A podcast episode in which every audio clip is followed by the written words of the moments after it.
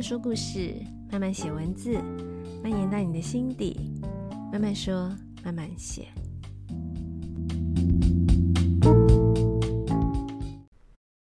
嗨嗨，大家这周过得好吗？这一集我们一样有品牌赞助，感谢 Man for Power。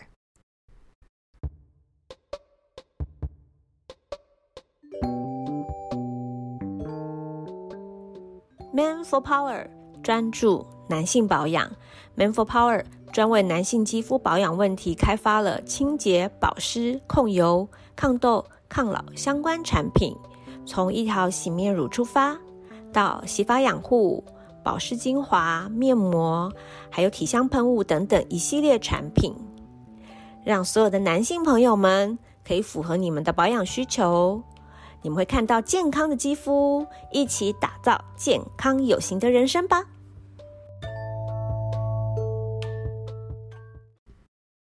感谢 Man for Power 又赞助我们的节目，非常非常感谢。然后啊，上一次 Man for Power 的老板说：“哎呀，真是疏忽了，没有提供给慢慢说慢慢写的粉丝们优惠，所以大家注意喽，我来提供好康喽。”只要上 Man for Power 的官网，然后你下单之后，优惠码的地方听好哦，要填 Yvonne Y V O N N E Yvonne 这个优惠码，你就可以直接得到现金优惠两百哎，两百很多哎，一支洗面乳才多少钱就可以折两百，老板也太好了，而且啊，通常这种。嗯，给你现金折抵的，通常都要，比如说两两百块的话，大概你至少要买两千才让你折两百吧。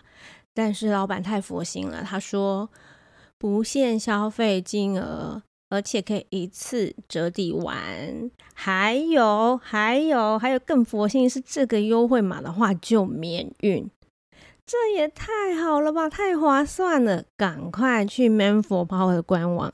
选适合你的保养品，或是洗发精等等的，这是这是很优惠很优惠。然后我会把官网一样放在我们节目的资讯栏，大家赶快去下单，让自己漂漂亮亮的，有个好皮肤。然后我们就进到今天的主题。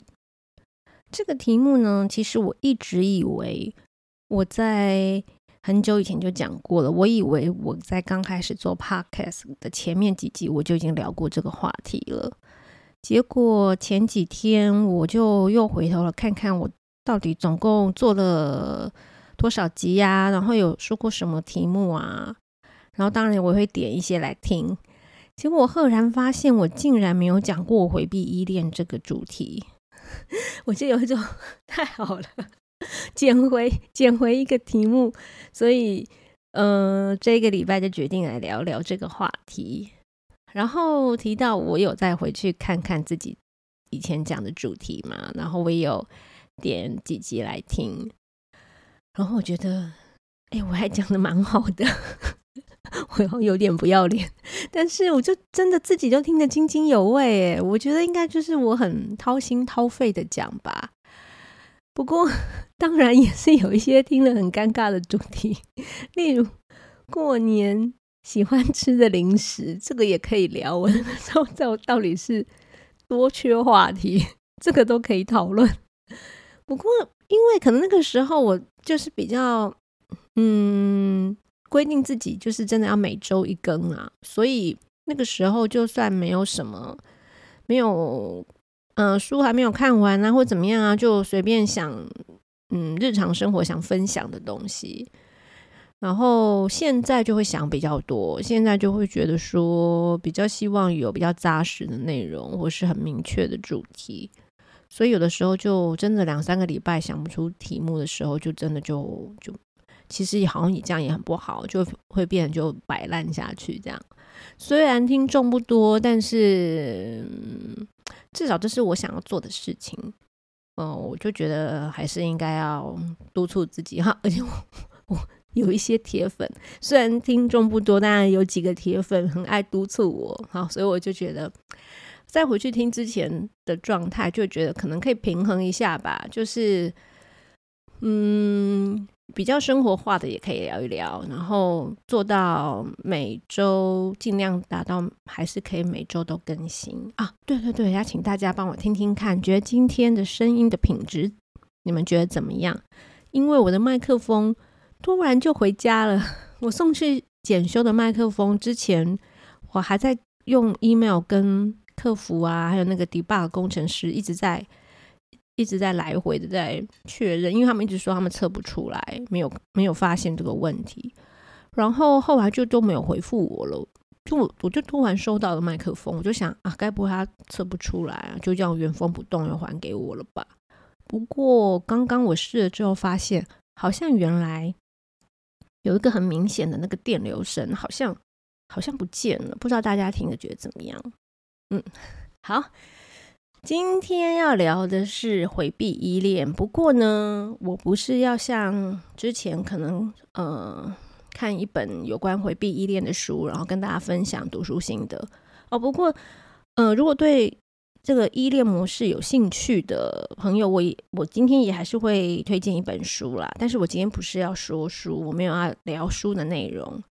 然后我也不比较不会是好像要跟大家分享什么我知道的一个什么新的新的知识啊，或什么概念啊。今天比较像是经验的分享，所以我把题目定为我的那些回避依恋的爱人们。会说是经验分享的原因就是，嗯，我觉得我比较。容易遇到回避依恋型的人，可能这跟我自己也有关系呀、啊。等一下，我们大家我会跟大家分享我自己自己。嗯，当然，我刚刚说后来发现我很容易遇到回避依恋这一这一型的伴侣，也是比较后来呃去检视自己每一段关系、每一段感情，嗯、才觉得哎，好像有这样的情况。那。嗯、即使到现在，我觉得我也还没有呃找到跟这样子的伴侣，嗯，好好相处的方式，我觉得有点困难。嗯、所以如果说嗯感情啊或经营关系是一个一道题目一个作业，那我觉得我 就是还是没有办法。好好的解解好这个题，这个作业还是没有办法做好，所以我也想要跟大家分，所以我才说是个经验的分享，因为我并还没有找到很好的呃方式跟回避依恋型的伴侣相处。所以如果你觉得你自己也是，或是你也有这样子的经验，然后你觉得有比较好的方法，我也很欢迎可以提供给我。既然我的题目是我的那些回避依恋的爱人嘛，所以就要知道什么是回避依恋。那聊到回避依恋，我们就要先知道什么是依恋模式。嗯，虽然今天没有要讲书，也没有要讲这些概念什么的，可是因为可能怕有些人对这个不太了解，所以我还是稍稍的提一下。那如果对这个有兴趣的，我会推荐一本书。这本书副标叫做《为何我们总是无法好好爱人、好好爱自己》，书名叫做《依恋障碍》，这是冈田尊司，呃，一位日本的精神科医师作家所写的，然后有翻成中文。那他这里面有写的很好的一句话，他说：“依恋形式堪称第二基因。”从根本影响我们的人格、情感与人际关系。我们知道，我们有很多呃性格啦，或者是一些特质，可能就是遗传来的。天生我就是比较害羞，天生我就比较开朗等等的。可是事实上，后天造成的，在这里讲的依恋模式，它可以说是你的第二基因，因为它会深深影响的你怎么处理你的人际关系、亲密关系，还有你怎么去行动，哦，就是反应。然后，呃，讲到依恋模式，当然一定可以，只要既然它是后天造成的，所以它一开始都是从小孩很小的时候，嗯、呃，他怎么被养育，他的原生家庭。嗯，还有他的父母跟他之间的互动，给予的安全感，然后还有他们之间的肢体，可能是肢体的接触，常常拥抱啊？然后，呃，当他有情感需求的时候，父母还有他的养育者是怎么回应他的，都会造成孩童的不同的依恋模式。然后到了成人之后，这些依恋模式大概就会定下来了，变成固定的依恋形式。然后它就会影响到亲密关系、人际关系，甚至，呃，这个人际关系就是不只是跟亲密关系的伴侣、父母啊，然后还有工作啊、朋友啊，这些都有关系。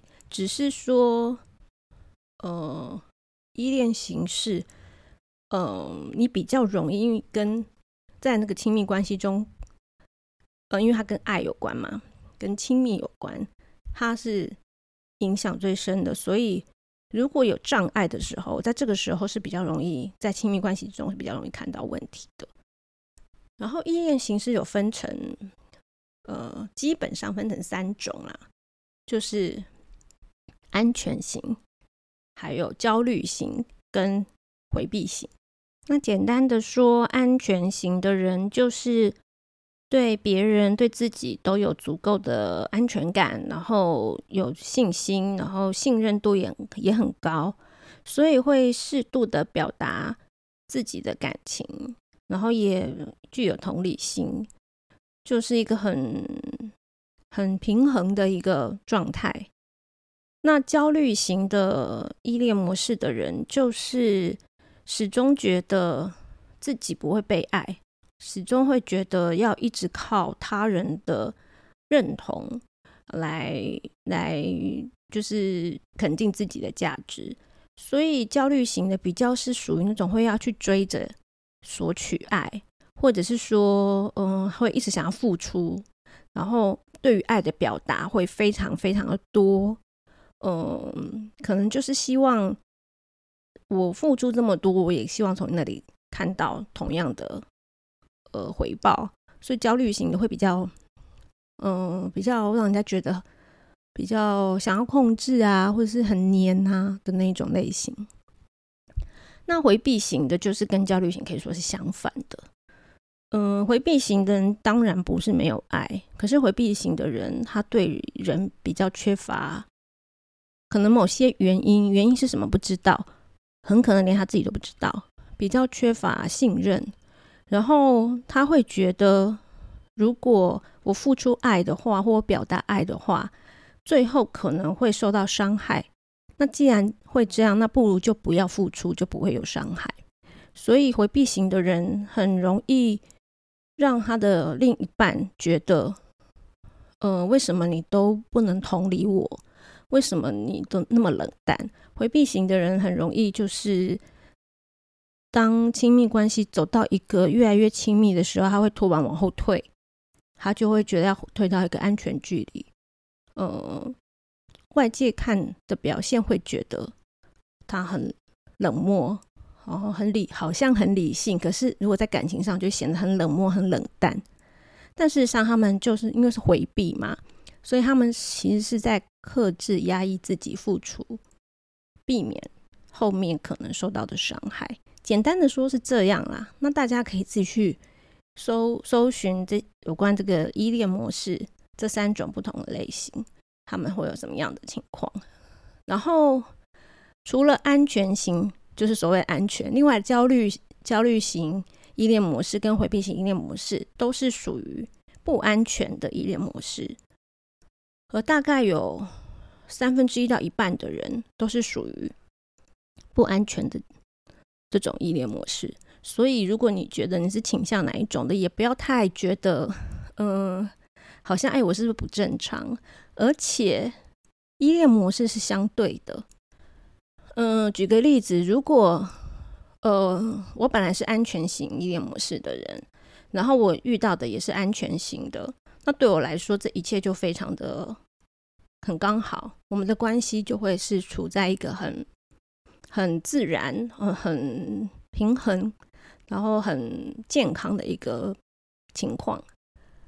那如果我本来是安全型的，结果我遇到了一个回避型的，其实很严重的回避型依恋的人，可能我原来对待别人的人际关系，我会得到相对应的的回馈，然后我会觉得这是一个很舒服的状态。但回避型的人刚刚有提到嘛，他们就是属于会可能跟你前面跟你交往的不错，突然到某一个点的时候，他会突然拔腿就跑的感觉。然后这个你本来是安全型的，你会觉得哎，怎么了吗？你会被有可能会因为你遇到一个回避型的人，你就会被呃，你要说逼吗？就是相较之下，你就会变成可能你就会变成偏焦虑型的，因为你会不知道发生什么事了。那你可能想要去寻求呃，是不是我可以怎么做可以让我们关系更好？就可能会超过你原来认为安全型，我只要付出到哪里就是一个正常的状态，你可能就会变成过度付出啊，因为你遇到一个你以前没遇过的状况嘛。那也有可能你本来就是焦虑型的人，就是你很很很渴求爱，很一直需要对方，可能你没事就一直问你爱不爱我 那种的。结果你也遇到一个焦虑型的，比你还焦虑，你可能就会被对方。太焦虑的那个依恋模式，反而让你变成你是回避型的，所以这这这这些其实是相对的啦，所以并没有，嗯，当然当然，大部分你可能是倾向某一种类型，可是有的时候也会是因为关系、人际关系等等的这样的交流，我们的依恋形式会稍微有点改变。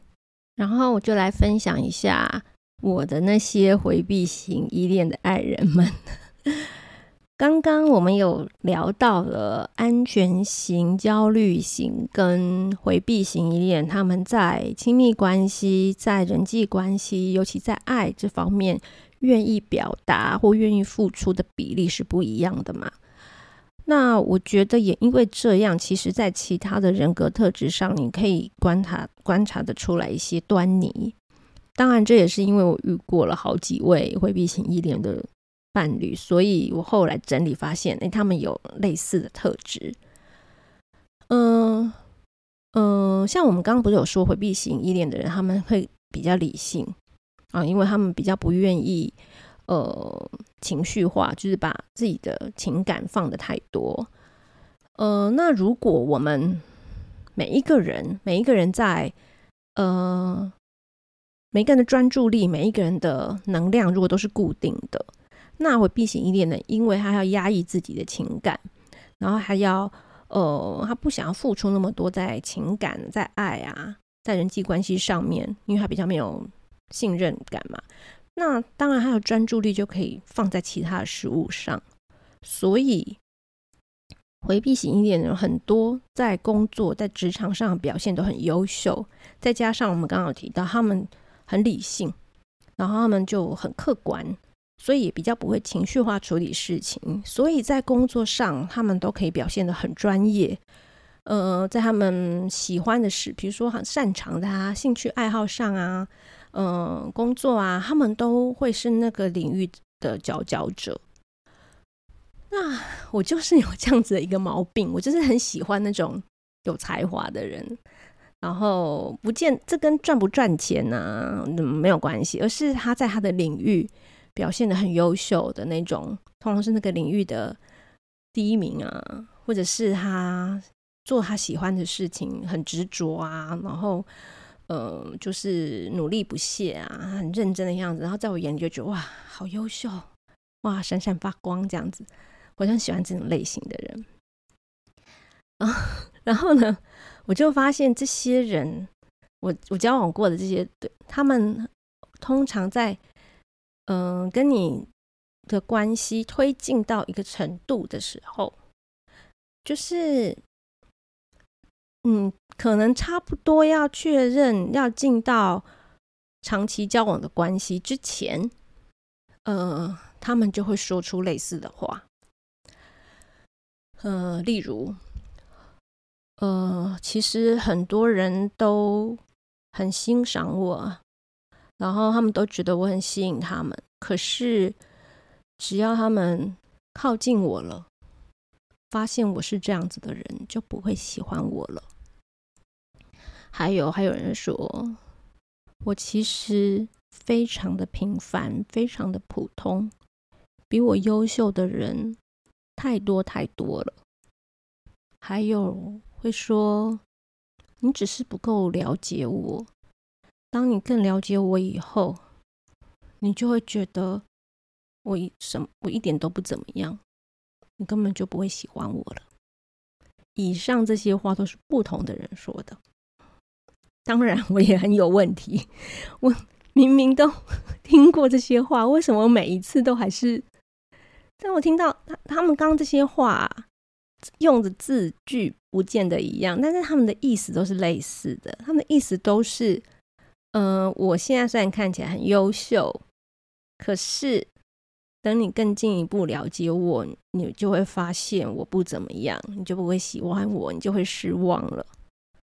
其实都是一样的意思，但是我我之前总是没有意识到，哎，对，以前听过类似的话，但每一次都会说，哪会啊，你很棒啊，你很优秀啊，就是我会觉得为什么要说这种话？我不懂，就是我我真的是当下都会觉得不能理解，你明明就这么好，为什么会想要说这种话？但更有趣的是，我后来又回想到，嗯、呃，我有一。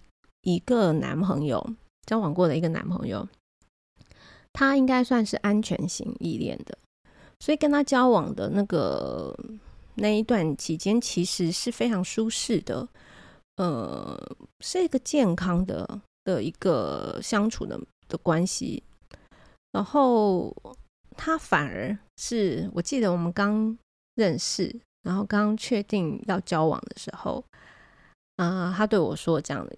一段话，哎，以以下是原话，我不是要炫耀或怎么样，是他他说的哦。他说，如果人呢、啊，人跟人之间如果有什么等级啊，就是呃，可能他觉得，呃，他我是他原来配不上的那一级，就是他高攀我的意思啦。他他觉得是这样，但是他觉得很开心。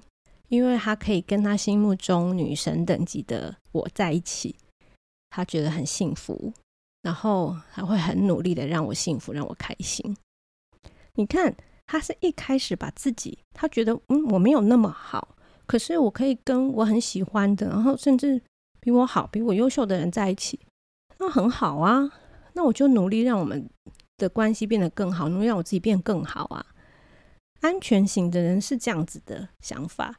但我遇到的，偏偏我老是喜欢回避型。回避型的人，明明你们看起来就那么优秀，可是回避型人总爱总爱在，嗯，关系要进一步的时候，就突然会说，我根本就没什么这种话，我根本就不是你想的那样。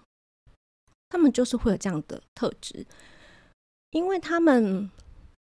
其实内心是没有安全感的，然后他们是脆弱的，所以他必须要维持一个距离。他不希望你走近之后才发现，我其实没有那么优秀，我其实不完美。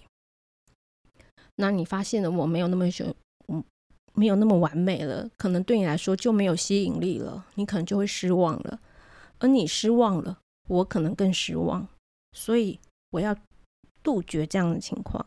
第一，我可能把丑话说在前面，或是甚至我就希望我们就维持一个距离。维持一个距离的话，你就有点像外人一样嘛。那就是可能就像同学、同事、工作上合作的伙伴来看他，他都是那么优秀的。他希望，嗯，在利用距离维持他的那个。很优秀的那一面，这样。那也因为一直他想要保持一个距离，但是他又还是渴望爱，所以呢，跟回避型依恋的人交往其实很拉扯。就是你不是像一般循序渐进那样子，比如说你们关系是如果可以分等级，然后一二三四五这样子爬楼梯这样往上爬的那种，嗯。关系越来越好，这样越来越亲密。跟回避型依恋交往，你会常常觉得，哎，我们现在到底是怎样？这种感觉，哎，我们不是说要交往吗？哎，怎么，哎，现在又变回普通朋友了吗？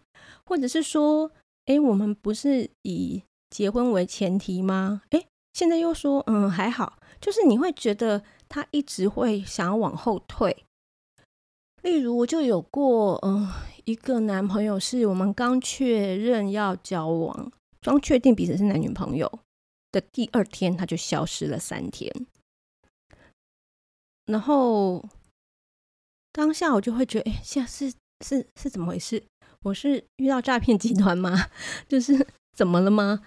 但是三天后他又出现，他就说，哦，没有啊，我只是这几天很累，在睡觉，然后手机关机了。你很累要睡觉没有问题，可是如果我们是，我们是呃男女朋友了，那你至少跟我讲一声，说哦，我们可能会找不到我哦，你至少让我安心吧。那那个时候我会觉得他会有一种，啊，我就是我啊，你就是你，诶，他这样说也没错，对。还有一个，还有跟回避型交往的时候，有争执的时候，嗯，他总是在讲道理。好，道理其实永远不会。如果你要讲道理的话，永远是争辩不过。可是呢，在谈恋爱的时候，在交往的时候，有时候一些争执、一些沟通，吵的是感受。嗯，是希望你能够多多关注我一点，是希望你可以多了解我一点。但是回避型的人啊，对他们。很客观，很有逻辑，很理性，所以常常就会吵架的时候会总是讲道理。呃，我们就是独立的个体啊，所以呃，我做什么跟你做什么，我们算是谈恋爱，可是我们不应该牵绊彼此啊。嗯，对，道理都对，没错。可是对于我要跟你谈恋爱的人，听到这话，其实是有点受伤的。可是如果我跟你说我有点受伤，可能他就会说，为什么要受伤？那我刚刚讲的话有错吗？就是会让你有一种啊，对，都对。但我们现在要要，我们是要谈恋爱，我们不是在呃辩论比赛这种感觉。可是你你又很难去对。这样的人说：“嗯，我我没有要讲道理，就变得好像我是一个，所以我有的时候就会被逼的觉得，哎，我现在到底是是应该用什么态度去对待他们，会很难拿捏。然后，所以我觉得有的时候你就会觉得说，他那道门，他是有一道门，他是关起来的，那是不是我还没有拿到那把钥匙？我没有办法打开他的那道心门，走进去更。”触碰他心里的那一块，那因为如果你是亲密伴侣，你就会很希望可以更贴近他一点，那就是就常常会在面想，是不是自己哪里做得不够好，还没有拿到那把钥匙，没有办法打开他的心门，然后我就觉得渐渐自己会变成焦虑型的人，就一直觉得想要做什么，让他肯定自己，然后才愿意打开自己。的那道门，这样，其实这久之后，我就觉得真的很累，就会觉得，到底是这是在谈恋爱吗？然后哦，对，而且有常他们就像刚刚讲的啊，他们也不太会做什么吃醋这种事情，因为吃醋对他们来说就是不讲道理的事情，就是情绪化的事情。可是如果是在谈恋爱，你当然会希望。偶偶尔啊，但不能是那种醋桶什么，只要你跟男生讲个话就大发雷霆那种，当然不行。可是完全不吃醋，甚至会跟你说为什么要吃醋？如果我不信任你的话，那我们干嘛交往？那我信任你的话，我干嘛吃醋？然后这样讲又我又哑口无言。但是你又觉得有的时候有点吃醋的表现，是表示你在意我？就是这是一种。情感的表达，一种人际关系，一种默契吧，一种自然而然会表达出来说，因为我有点在我喜欢的人，我在意的人，我当然会对他有一点点占有欲，当然会有点吃醋，有一点情绪上的波动，那你如果完全没有情绪波动，我真的感觉不到你到底爱不爱我。所以回避型依恋的伴侣跟他们交往的时候，常常会觉得，哎，他到底是不是真的喜欢我啊？还是他觉得就刚好 这个时间两个遇到就凑合着在一起，还是怎么，就会有很多怀疑。然后，所以我就说，很容易就会变成。就算你本来是个安全型的，你很容易变成焦虑型的。然后还有一个情况就是，嗯，像在交往这个过程中，你常常搞不清楚他到底爱不爱你，可是会，嗯，有在表达上，或者是，呃，就是像这种在吵架，或者有一些日日常，有时候你会觉得你真的不是很确定。可是有的时候，你会突然又觉得他好像又对你很好，就是这个拉扯会让你很、很有点崩溃。就是有的时候他又显现的很爱你，可是有时候他又会退退回去。然后最最妙的就是，他们几乎都在可能，比如说我们分手了，分手了以后，距离就拉开，对不对？然后他会回来跟你说：“我还是最喜欢你。”对啊，因为现在我们很有距离的，所以突然就觉得很喜欢我了。但是我就会觉得，为什么不能够在一起的时候，好好的、很健康的经营关系，能够好好的表达出你的爱呢？然后要再这样子拉扯，但是我当然知道这怪不了他们，因为呃，这个就是这个，因为我们今天没有聊那个为什么会。呃，生成成安全型、焦虑型跟回避型，这当然跟从小原生家庭啊，还有你之前的情感经历有关嘛。所以我也觉得也怪不了他们。但是对我来说，嗯，我很难，我所以我一开头就说，我到现在还是找不到跟这样子的人经营关系的诀窍。嗯、呃，尤其呃，像有些书里面有都会提到。你今天真的说要要叫回避型依恋的人去什么看心理医生咨询什么的，也很困难。呃，我觉得这也不叫病识感或什么，他们可能会觉得我就不需要感情啊，或者说我就没有想要在这上面放那么多的，或者我就想要自己一个人啊。我觉得每个人都是孤独的啊，什么就是会他会觉得那就是他的个性，所以他们也很。不会想要说我要因为这样去做咨咨商啊，当然偶尔我也有听说啦，因为就是会去做伴侣的咨商，就是两个一起去，因为另外一半可能真的很不舒适，然后可能真的很崩溃，那有的可能就会愿意跟伴侣一起去。那可是一般来说，这是蛮难攻进他们的心，因为他们就是觉得他们要尽量压抑。他们是渴望爱的，可是他们又不知道怎么表达，又不知道要怎么样才可以打开他心里那个信任的大门。那我自己就是觉得，哦，这个是我自己 经历过回避型依恋的几个伴侣的经验，但是他们的确都就像他们都有他们很优秀的一面，然后当。当你有一天可以稍微踏进去他的心里的时候，你又会很有成就感，觉得啊，他就接受我一点了。我觉得可能是这样吧，才会让我一直觉得对这样的人很迷恋。那我个人的病，我个人的病。那我也在想，如果我现在再遇到这种回避型依恋的人的话，会怎么样？因为我觉得几率还蛮高的。如果我还是改不掉。就是喜欢那种闪闪发光的人的话，感觉很大的几率还是会遇到这种人。嗯，我会希望我可以，不然就先保持距离吧。因为保持距离，如果这是对方想要的，那就尊重对方啊。我觉得我可可能会这样吧，而且，嗯，可能也对自己比较好，因为真的好累哦。虽然会很希望可以让对方。愿意对你敞开心，然后呃，然后付出爱，但是 这真的很困难，就是不是不可能，但这个过程真的很辛苦。然后有的时候又会觉得，像刚刚讲啊，你一直很希望拿到对方的心门的那把钥匙。可是很有可能对方就是不想打开啊。不是有句话说什么？当一扇门不想打开，你一直敲，一直敲，就是不礼貌了吗？所以，嗯，我希望如果我再遇到这种人，我可以把持住就，就哦好，维持距离，享受距离的美感。我就是我给我自己的鼓励，希望我可以做到这样子。那当然，我也希望如果你是你自己。发现你自己是回避型依恋的人，或者是说你曾经跟回避型依恋的人交往，然后你发现，哎，其实可以怎么做？有什么小撇步，欢迎跟我分享，我很想知道。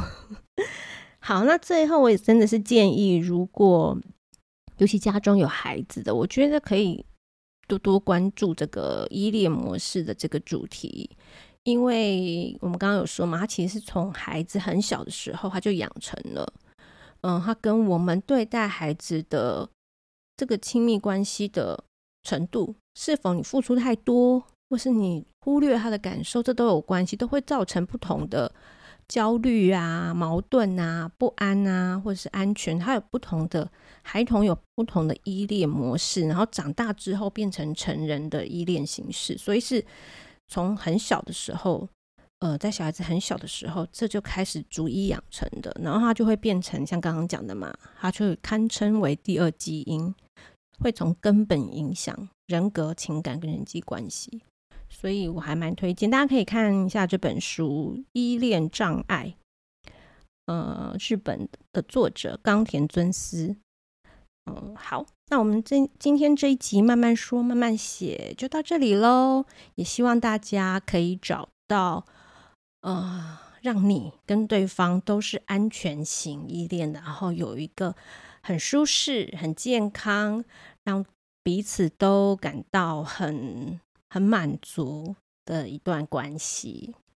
好，那慢慢说，慢慢写，我们下一集见，拜拜。